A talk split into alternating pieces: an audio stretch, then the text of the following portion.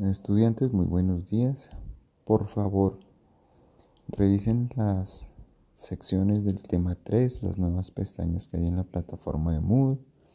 Ya colgué las sesiones grabadas del día martes de esta semana para que los que no pudieron revisar o los de la sesión del lunes revisen qué fue lo que se hizo. También hay una pestaña que dice asesorías de tesis. Ahí se colgó el tema de lo que es un diagrama de bloque, cómo se realiza, lo que es el pseudocódigo y finalmente se llega al código para los grupos que no han podido realizar esto. También hay una pequeña asesoría acerca de lo que es la adaptación de potencia a Arduino, cómo seleccionar correctamente lo que ustedes van a implementar en su proyecto. Por ahora no es más que tengan un feliz día.